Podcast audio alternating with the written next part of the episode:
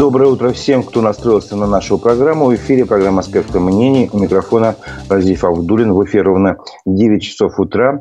Сегодня понедельник, 10 июля. И сегодня мы обсудим новости и события в Башкирии, о которых писали в выходные а, средства массовой информации. Вспомним новости, о которых а, наша редакция рассказывала один, два, три, четыре года назад. И проведем голосование на нашем YouTube-канале. Напомню, трансляция программы идет в социальных сетях ВКонтакте, Одноклассники, а также в Ютубе. И именно в Ютубе я прошу вас оставлять свои вопросы и комментарии а, на нашем канале «Аспекты Башкортостана». Ставьте лайки, делитесь с друзьями ссылками на программу. Этим вы поддержите работу нашей редакции. Итак, давайте начнем с обзора прессы. Глава Башкирии Ради Хабиров рассказал о найденных в Башкирии э, археологических находках в селище Подымалово-1. Э, это селище находится рядом с рекой Сикьяс. Нашли горн, украшения, инструменты для шитья и другие э, детали. Об этом он публиковал свой пост 8 июля в своем телеграм-канале. Там же он показал фотографии, находки наших археологов, которые в рамках работы над созданием Евразийского музея кочевых цивилизаций продолжают раскопки этого селища. Э, и это самое крупное на территории Башкирии золото-ордынское поселение. По данным ученых, э, оно стоит в одном ряду с другими более известными центрами этого периода. Э, Хабиров рассказал, что находки говорят о том, что это был, на этом месте был крупный ремесленный и производственный центр – а найденные серебряные монеты свидетельствуют о том, что здесь активно вели торговлю. Вот. И, по словам ученых, Башкортостан в эпоху позднего Средневековья занимал важное место на карте, был связующим торговым звеном. На этот пост э, главы э, региона, который был также размещен и в социальной сети ВКонтакте, э, поступили свои комментарии. Вот а их, эти комментарии собрала редакция Пруфы, и у нее получилась такая заметка – который называется «Почему полный игнор городища Уфа-2?» Хабирова в посте о раскопках припомнили памятник архитектуры в центре Уфы.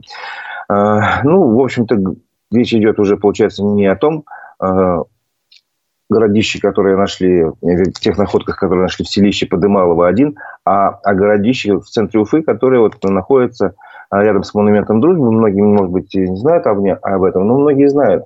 И вот горожане, уфимцы, написали в сообщениях под комментарием э, главы республики, что э, почему в центре перестали вести раскопки, например, спрашивает Зульфия Шакирова, опять будут строить высотки в Тихоря, где старое городище, э, или другой вопрос задает Камила Ефимова.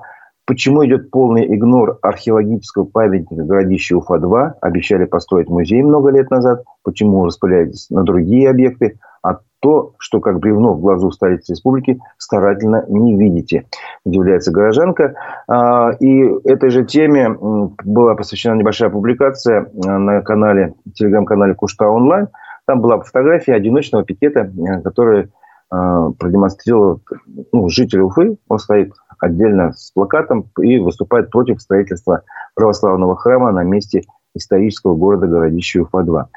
Вот. Ну, еще интересный комментарий.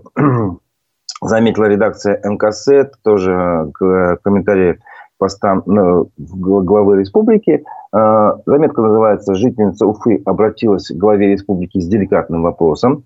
А, вот. Э, и женщина просила, попросила обратить внимание на парк Кашкадан, Сипайло. Вот так вот неожиданно от исторических вещей мы переходим э, к современным.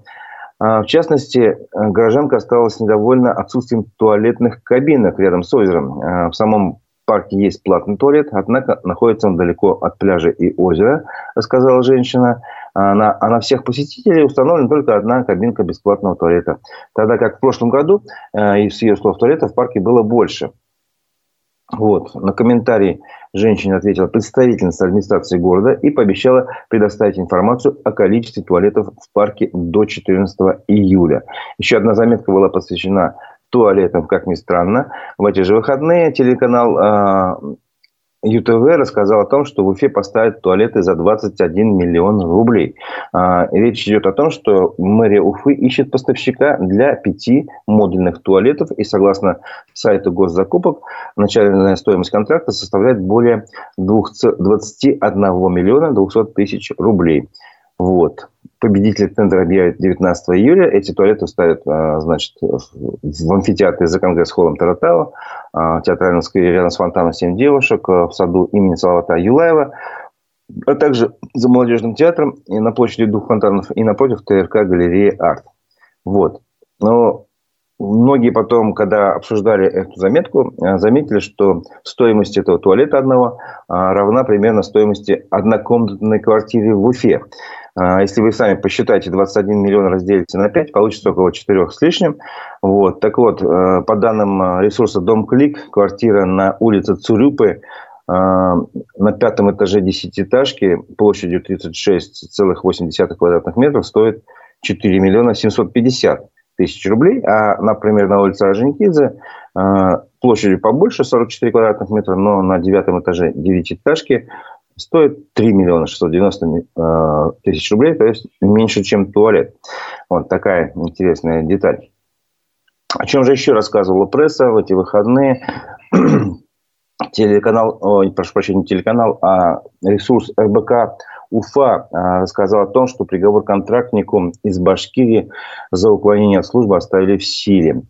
Речь идет о чем? А, в апреле Уфимский гарнизонный военный суд – приговорил контрактника из Башкирии Савелия Иванова к пяти годам лишения свободы а, за уклонение от службы. Вот. Как э, говорилось в материалах дела, э, этот контрактник в период мобилизации, желая временно уклониться от службы и отдохнуть, ну так, это цитата из решения суда, без уважительных причин не явился 17 октября прошлого года в воинскую часть он заявил о себе только когда явился в военный комиссариат Мишкинского и Бураевского районов в начале декабря 2022 года. Вот. Защита и сам осужденный наставили на том, что суд первой инстанции, который приговорил его к пяти годам лишения свободы, выбрал слишком э, суровое наказание, потому что э, этот Савелий Иванов, он в это время, когда он отсутствовал с воинской части, на самом деле он ухаживал за больной матерью и явился в часть сразу, как только узнал, что его разыскивают. Вот. И по мнению защиты, значит, э, суд не учел э, как раз в качестве смягчающих обстоятельств э, плохое состояние здоровья самого Иванова и его родителей, плохие жилищные условия его семьи, отсутствие у него намерения скрываться, факт того, что он получил травму в зоне специальной военной операции, а также то, что командование воинской части – не приняла своевременных мер по розыску э, солдата э, вплоть до декабря 2022 года и не извещала его о необходимости явиться в часть, говорится в решении суда. Но, тем не менее, апелляционная инстанция оставила в силе вот это решение Уфимского гарнизонного военного суда. Напомню, что контрактника из Башкирии Савелия Иванова приговорили к пяти годам лишения свободы в исправительной колонии общего режима за уклонением от службы. А, к другим э, новостям, к другим э, историям э, в телеграм-канале «Свободу Лилии Чанышевой» было такое предложение, чтобы пользователи рассказали историю о том, как они познакомились с Лилией Чанышевой. Напомню, Лилия Чанышева внесена в список экстремистов и террористов. Она сейчас осуждена на 7,5 лет лишения свободы по ряду статей, как раз связанных с экстремизмом и терроризмом. Вот. И вот как э, несколько историй, которые мне показались интересными. Естественно, все их и пересказывать не буду, и полностью цитировать тоже не буду. Ну вот, например, э, Юлай Мамбетов рассказывает, что впервые увидел Лилию в 2007 году на одном из матчей э, хоккейного клуба «Салават Юлаев». И что он пишет, что мне показалось именно интересным. Могу отметить предельную честность Лилии, прямоту, этичность. У нее определенно есть характер, принципы на ходу не меняет – Хочу видеть ее следующим президентом Республики Башкортостан. Вот это вот, э, пусть, скажем так, вот эти последние слова меня зацепили, если честно. А, возможно, а, руководство, не знаю, региона как раз и видело в ней конкурента какого-то в этом плане. А, Ольга Комлева сказала, как она познакомилась с Лилией. Лилию Чарышеву я впервые встретила на открытии штаба, признанного сейчас экстремистским в Уфе в 2017 году. Ну, в 2017 году, естественно, тогда штаб э, действовал вполне официально, легально, и никто его тогда не признавал экстремистским. Вот. И у нее большой пост, все тоже не буду перечислять, перечитывать, но вот некоторые слова процитирую. Вот видишь Лилию рядом, ее отвагу, энергию действия и думаешь, блин, я тоже что-то должна сделать, сделать еще что-то, не просто стенать, а действовать. А как действовать, задает вопрос э, Ольга Комлева. Да просто делать то, что делают во всем мире. Пытаться привлечь внимание к той проблеме, которую хочу решить. А сегодня главная проблема – отсутствие демократических выборов в России. В этом корень и нищеты, и крови, и задушенной свободы. Лилия политик. Она хочет перемен в Башкортостане. И я уверена, что она однажды добьется того, чего хочет. Вот, короче говоря, вот такие слова Ольги Комлевой. Э, есть еще там несколько историй. Ну, вот я еще, наверное, по, тоже познакомлю вас. Надежда Кеглина пишет, как она познакомилась с Лилией Чанышевой. Я ничего не знала о ней до ее ареста. Ее коллеги, особенно э, Милов, много рассказывали о ней и призывали писать ей письма. Я очень сомневалась насчет переписки, ведь я Лилию совсем не знаю.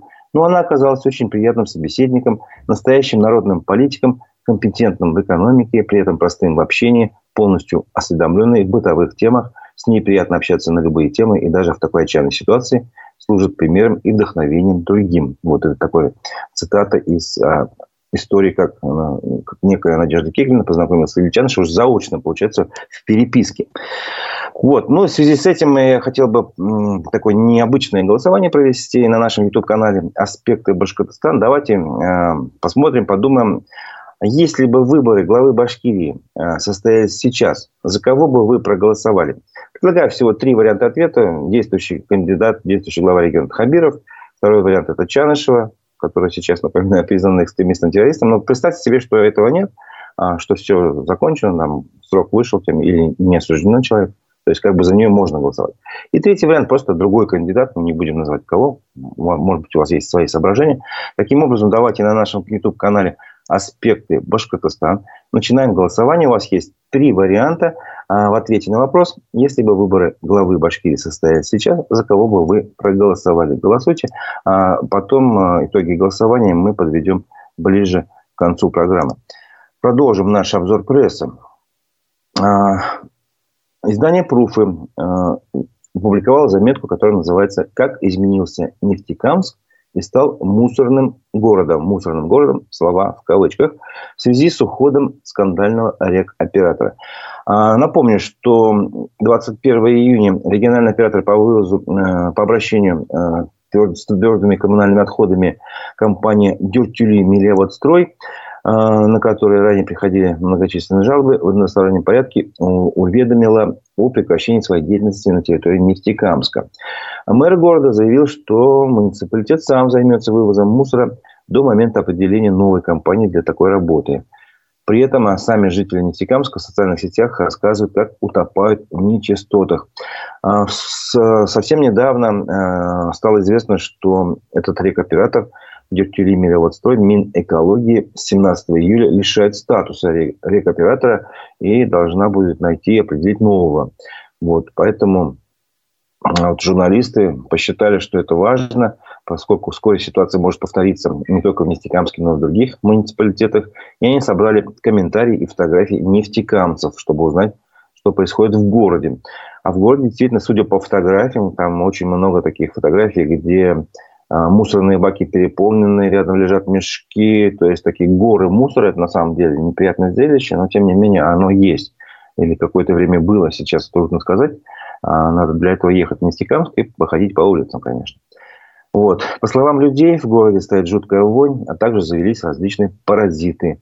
Крыши и мыши, крысы и мыши уже по улице ходят. Скоро и тараканы попрут. Про запахи и говорить не стоит, писала одна горожанка Лидия. А, в доме завелись различные мелкие мошки, рассказала Виктория. Они мелкие, через сетку проникают. А, мы все видим кучу мусора, сверху летают чайки, разносят заразу, а внутри что творится? Мыши разносят все. Мусор уберут, так мыши в дом залезут. Вот. И, короче говоря, горожане возмущаются, почему э, городские власти, зная о том, что такая проблема существует с этим рекоператором, э, почему не нашли вовремя замещающую компанию, почему не подготовились на такой переходный период. И тут свидетельством тому куча фотографий а, с адресами там а, социалистическая 111, например, юбилейный проспект 2, где, по словам Марины Ждановой, жительницы города, мусор не вывозится уже вторую неделю. Тем более, представьте, что сейчас происходит в жару. Все же мы все знаем, что сейчас на улице а, выше 30 градусов температура, и все это на воздухе, естественно, гниет никто, если этого не убирает, то это очень плохо. Но администрация города реагирует на эти жалобы и обещает в ближайшее время убрать мусор. Например, говорится, что за неделю с этим они управятся. Вот пока администрация города Нефтекамска управляется с мусором, в это время в соседнем районе, в Краснокамском детском лагере в Башкирии обнаружили кишечную инфекцию. Об этом написала газета «Республика Башкортостан». И несколько детей заболели этой острой кишечной инфекцией в детском оздоровительном центре Росинка Краснокамского района, сообщили управление Роспотребнадзора. Специалисты теперь э, проводят эпидемиологическое расследование. Ну, естественно, отобрали все образцы пищевой продукции, воды и так далее. Все, что нужно, идет такое расследование. А при этом осмотрели детей э, персонал, и персонал лагеря. Новых случаев заболеваний не выявили. Начали плановую выездную проверку. Но по решению владельца лагеря вторая смена там будет завершена досрочно. Вот такая ситуация в лагере в Краснокамском районе. О других заметках э, ближе к экономике. В Башкирии в четвертый раз за лето подорожал бензин. Об этом сообщает агентство Башинформ. Агентство замечает, что в Башкирии уже в четвертый раз за лето поднялись цены на бензин. Как сообщается в телеграм-канале «Честно говоря», бензин марки АИ-92 теперь стоит от 47 рублей 55 копеек до, 40, до 48 рублей 35 копеек за литр. А 95-й бензин обойдется автолюбителям по цене 51 рубль 55 копеек. Дизельное топливо в цене не изменилось. А, напомню, что раньше тот же вот э, бензин э, АИ-92 стоил 47 рублей 44 копейки, то есть повышение здесь составило от 11 копеек и выше, а 95-й бензин стоил 51 рубль и 1 копейку, то есть здесь повышение было 54 копейки. Вот таким образом. А, в то же время агентство сообщает о причинах роста цен. Э, об этом э, информагентству рассказали Минторги, Минторговли Башкирии. Вот. И в министерстве сообщили, что рост цен связан с увеличением биржевых цен на бензин. А, ну, между тем, цены на бензин в Башкирии ниже, чем в целом по стране в ряде регионов а, Приволжского федерального округа. Напоминаю, что сейчас идет голосование. Я вас прошу ответить на вопрос. Если бы выборы главы Башкирии состоялись сейчас, то за кого бы проголосовали? Там есть три варианта ответа на нашем YouTube-канале «Аспекты Башкортостан», а, Хабиров, Чанышева или другой кандидат. Выбирайте свой вариант. В итоге голосования мы подведем к концу программы. А, культурная новость. А, об этом рассказал УФА-1 издание. Действовать вопреки режиссер из Уфы о снятом гею сериале, который покажет по России один. Так называется заметка. А, речь идет о режиссере из Уфы Флюзе Фархшатовой, прошу прощения. И она рассказала, почему создала детектив, детектив о потере ребенка. А, буквально сегодня состоится а, первый, показ первой серии этого сериала. Сериал называется «Сын». Вот. И, как понятно, в этом сериале будет такой сюжет, сюжетная линия о женщине, которая несколько лет ищет своего пропавшего ребенка. А, вот сама режиссер рассказала журналистам, а, что она этим сериалом пытается ну, рассказать. То есть, вот, в общем, сюжет еще раз напомню, что там у учительницы пропал четырехлетний сын, а она его ищет, спустя годы замечает похожего мальчика в толпе, в новостях, прошу прощения хочет найти его, но окружающие утверждают, что это ошибка. Ей только верит один из э, сотрудников э, внутренних дел, майор Орлов. Вот такая примерно история. Э, а сама режиссер говорит, почему она это сделала. Это попытка разобраться в том, что такое потеря ребенка, как с этим можно жить, мириться или действовать вопреки. Эти мысли стали двигателем в выборе этой истории. Напомним еще, что сам сериал вышел на экраны еще в 2021 году но транслировался только на стриминговых платформах. Только теперь его покажут по телевидению. А, Фрюза Фаршатова, режиссер сериала, отметил, что ей самой сложно понять, по какой причине было принято такое решение, что именно сейчас его покажут по телевидению. Но, тем не менее, я надеюсь, что кто-то, может быть, заинтересуется. И посмотрите сегодня на телеканале «Россия-1» первую серию. Там будете решать, интересно вам это или нет. А новость из разряда спортивных, э, культурных, не знаю, там, пиар-акции и так далее. В Уфе ночной забег артерии пройдет в, онлайн, в онлайн-формате, сообщило аген, агентство Башинформ. А, это было в субботу. Вот, изначально а, сам марафон должен был состояться в ночь с 8 на 9 июля, то есть в ночь с субботы на воскресенье. Но вот он э, в таком нормальном, естественном виде не состоялся, потому что организаторы сообщили, что они вынуждены перевести первый ночной забег этого центра «Артерия», запланированный на 8 июля в онлайн-формате ввиду невозможности обеспечения безопасности мероприятия полиции. Когда вот это слово «забег» и в онлайн-формате, я вспомнил все эти ковидные времена, когда вообще, честно говоря, были невозможны все нормальные э, массовые мероприятия, вот эти спортивные. Вот. А тут вроде ковид прошел, но тем не менее забег почему-то отменили нормально и решили провести в онлайн-формате. Э, организаторы предложили всем, кто зарегистрировался на, это, на этот забег, пробежать дистанцию ночного забега 5 и 10 километров в удобное время в течение месяца, зафиксировать свой результат в приложении, которое есть там у них, и показать организаторам этот трек и получить уже медаль за то, что они сделали такое спортивное действие, такое спортивное событие. Вот. А, ну, мне стало интересно, а почему все-таки как так вот готовились, готовились, готовились, вроде все запланировали, и бац, забега нет.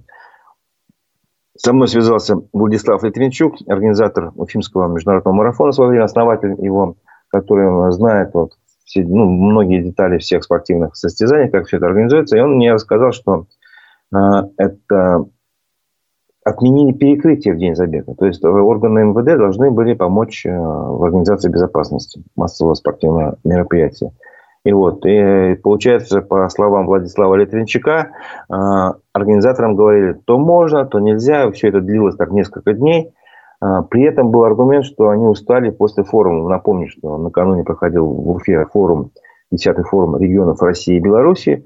Вот, хотя забег был давно еще запланирован, задолго до этого форума. Вот в итоге, по мнению Владислава Литвинчака, из-за произвола конкретного человека, который сказал, нет, мы не будем перекрывать дороги, вот, э, участников, значит, организаторам забега ничего не оставалось сделать, как сказать, мы, ребята, все, не можем э, пойти на нарушение, не хотим подвергать вас э, опасности. Но все-таки кое-кто пришел этой ночью, они уже бежали не по улицам, как обычно принято во время таких ну, событий спортивных, а по пешеходным дорожкам пробежались, как говорится. Кто уже ну, просто не решил не откладывать, там, не делать в течение месяца вот такие э, свои действия. Вот. Ну, еще одна спортивная новость, которая, хотя вроде бы нас не касается Уфы, но на самом деле касается. Э, объясню почему. Итак, известный российский специалист Курбан Бердыев э, стал, стал новым главным тренером Махачкалинского «Динамо». Об этом сообщило спорт, э, издание «Спорт-24». Вот, вроде казалось, где мы и где Курбан Бердыев и Махачкала. На самом деле, э, всем э, любителям футбола в Башкирии понятно, что это связано с Уфой. Э, дело в том, что э, ранее гендиректором Махачкалинского «Динамо» был назначен Шамиль Газизов, известный по своей работе в Уфе.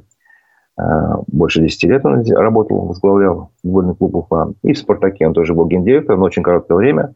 Вот. Что касается Курбана Бердыева, ему 70 лет – Последним его клубом было Сочи, откуда он был уволен в апреле.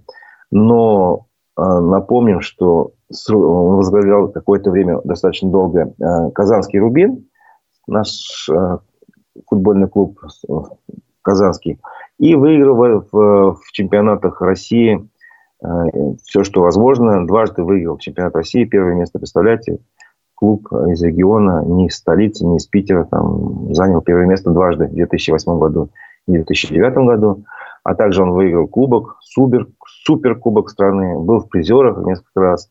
А потом, когда он работал в Ростове, уже в 2016 году он занял второе место, тогда это было сенсацией. Вот. Ну и это событие заметили в Уфе в том числе тоже.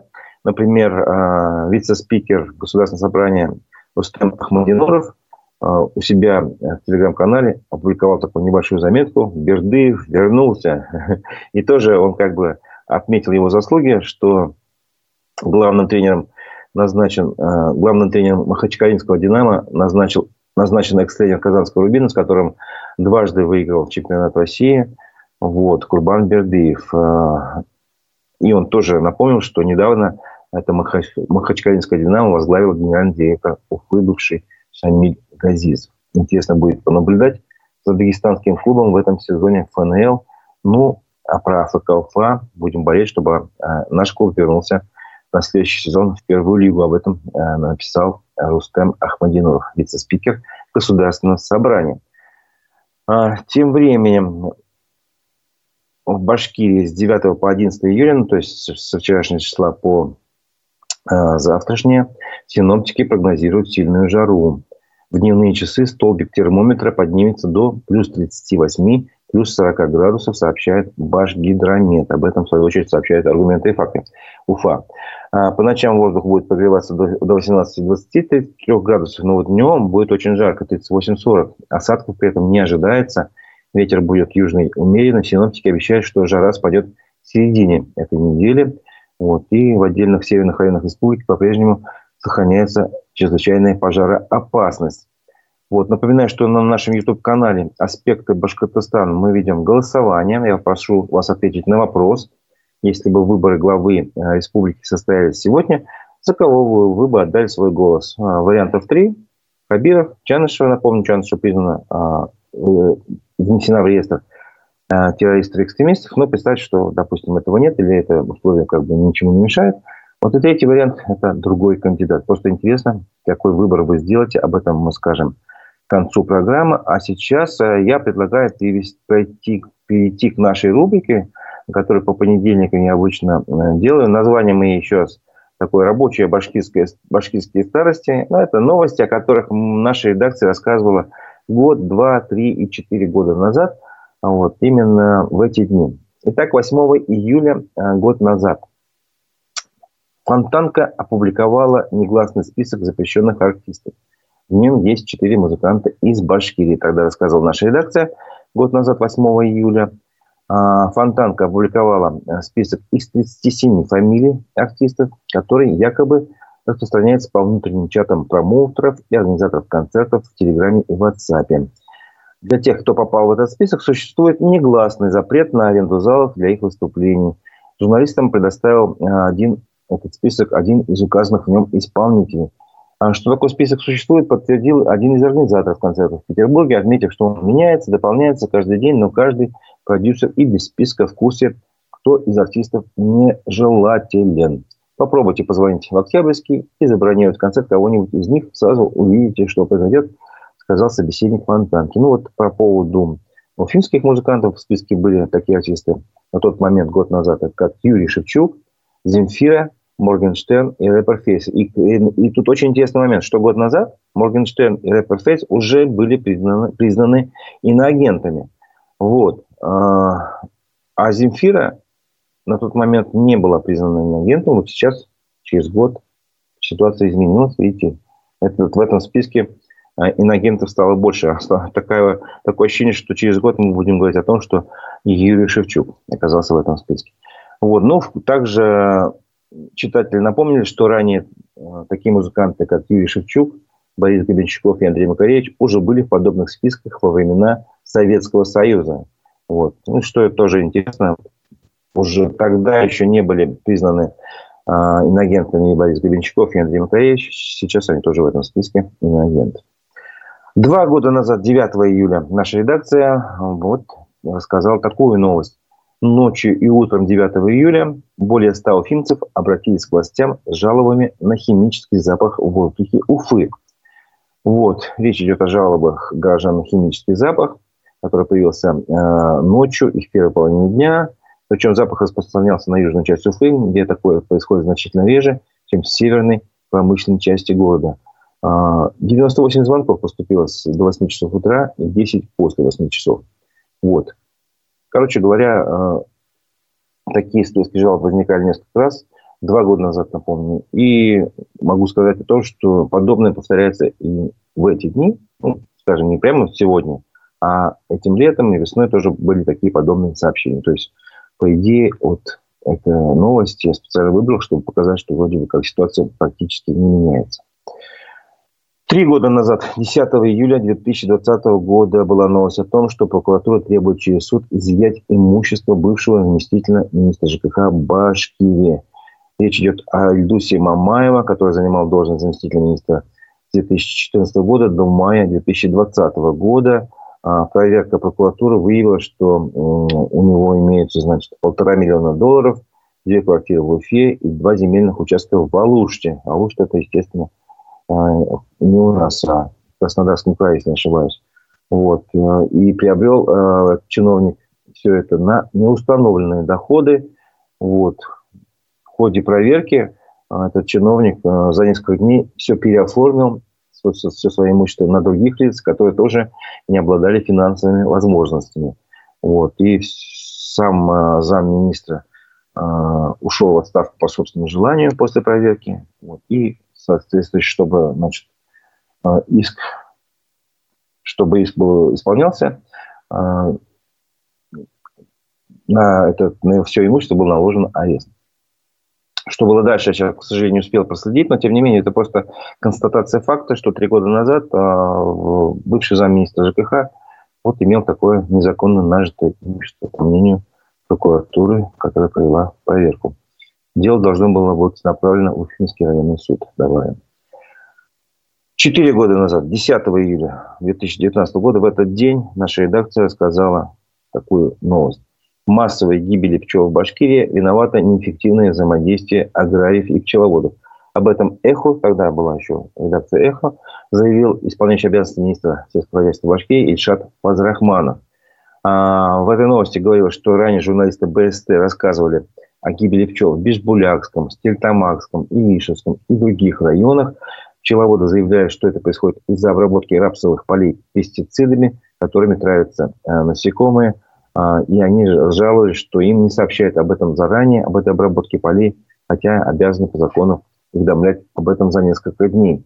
Вот. Ну, тогда была создана соответствующая рабочая группа, которая изучала э, ситуацию. Вот. И активисты э, Народного фронта обратились в прокуратуру предохранную и Россельхознадзор с требованием взять под контроль ситуацию с массовой гибелью пчел.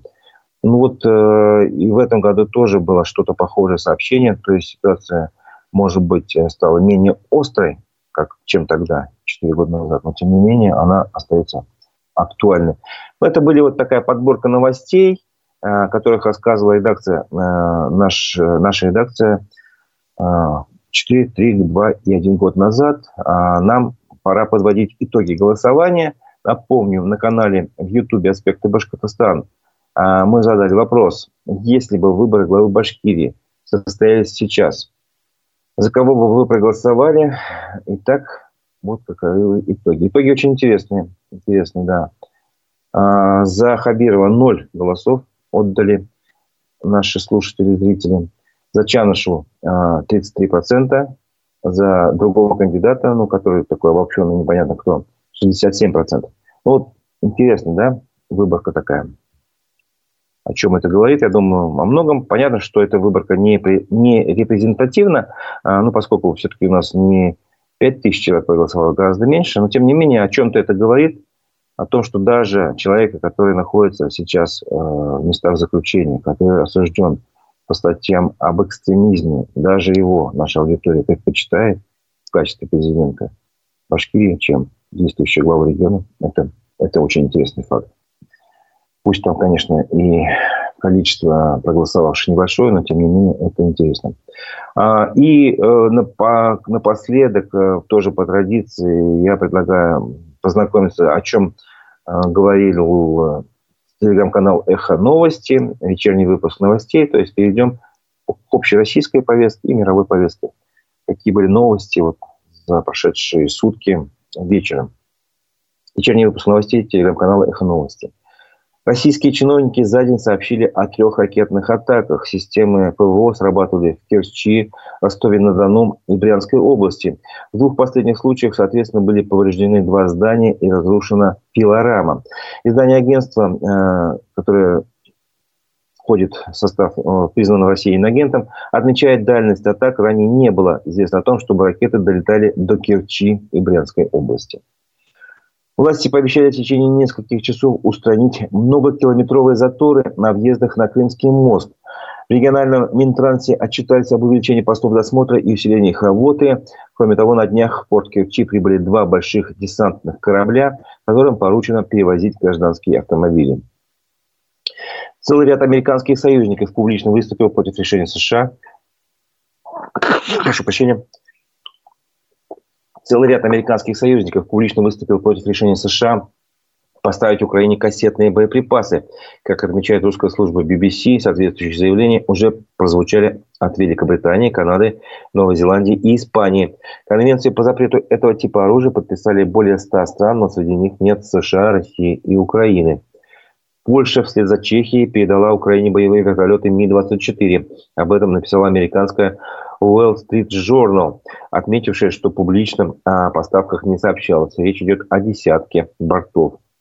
ЧВК «Вагнер», по данным африканских властей, останется в Центральной Африканской Республике. Представитель президента сказал, что отъезд сотен наемников из Центральной Африканской Республики – это не окончательный вывод, а всего лишь ротация. Ранее пресса отписала о возвращении в Москву около 500 э, бойцов ЧВК. Музей Москвы выселил Центр документального кино, который занимал одно из помещений в здании на Зубовском бульваре более 10 лет.